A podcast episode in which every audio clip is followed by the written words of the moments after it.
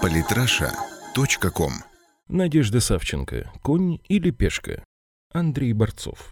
Когда обменивали Савченко, звучали в основном два вида комментариев. Да как же это можно? Путин слил, и ух ты, сейчас она наведет шороху.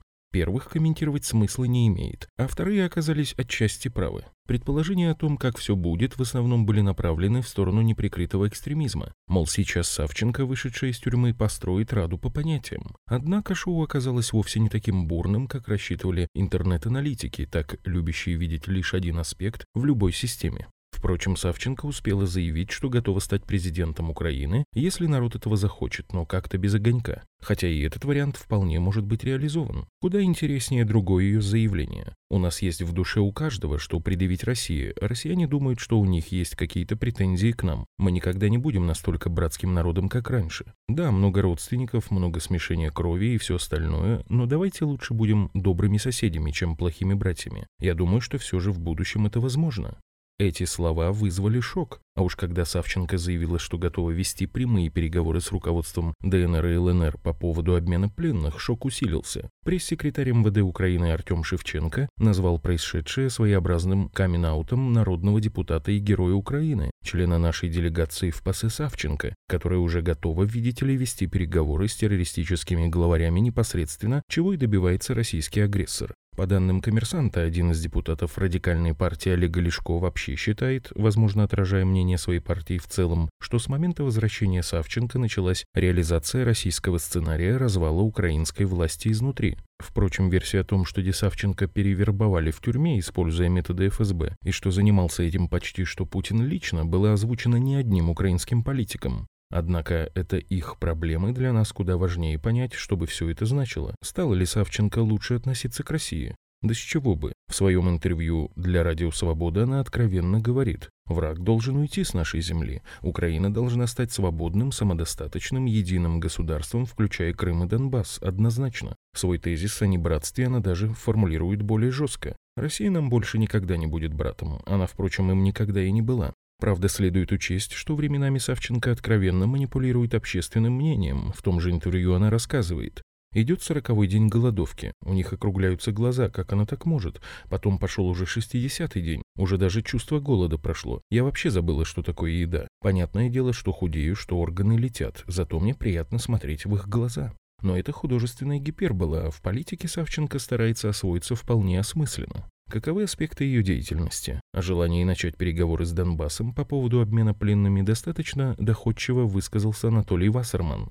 Решение, на мой взгляд, не такое уж странное. С одной стороны, Савченко сама заявила, что вполне может участвовать в переговорах с Донбассом. А с другой стороны, то, что она огласила в качестве своего предложения по переговорам, это, мягко говоря, далеко не идеально для Донбасса. По сути, она предлагает считать руководителей Донбасса рядовыми народными депутатами Украины, то есть, грубо говоря, поставить их на один уровень с собой и, соответственно, ниже, чем соучастников массовых убийств на Киевской площади независимости. Вряд ли это устроит Донбасс. При этом совершенно ничего, по сути, не говорится о статусе самого Донбасса, о статусе граждан новых республик. И я не думаю, что это устроит сам Донбасс так что реальных результатов от миссии Савченко я не предвижу, если только она не сумеет изменить свои взгляды, на что я, честно говоря, не надеюсь. Фанатик это как раз и есть человек, не способный изменить свою позицию. Другими словами, сейчас у Киева большие проблемы с реализацией Минских соглашений. Стоит предоставить особый статус ДНР и ЛНР, как самостоятельности захотят другие регионы. Подробнее смотри мою предыдущую статью.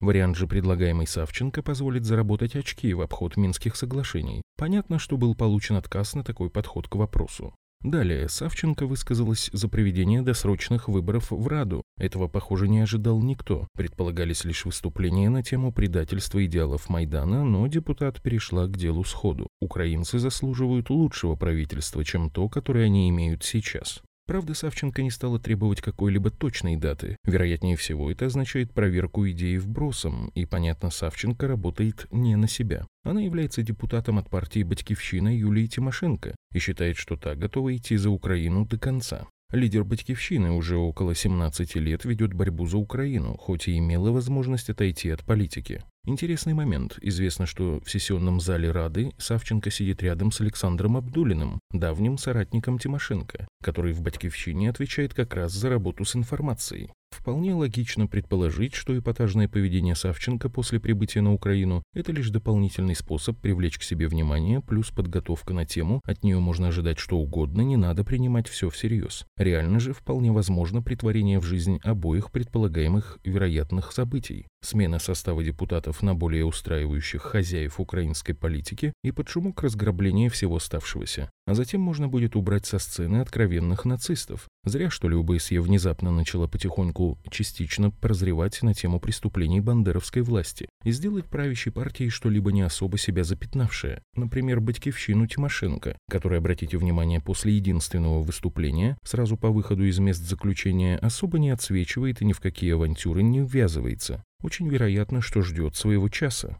Таким образом, не надо вестись ни на эпатажное поведение Савченко, ни на ее якобы возникшую адекватность по отношению к Донбассу. Она понимает, с одной стороны, она сейчас для Порошенко и Тимошенко не рядовая пешка, а политическая фигура, хотя и нестандартная, образно говоря, козырной конь, а с другой стороны, фигурами тоже легко жертвуют для выигрыша партии.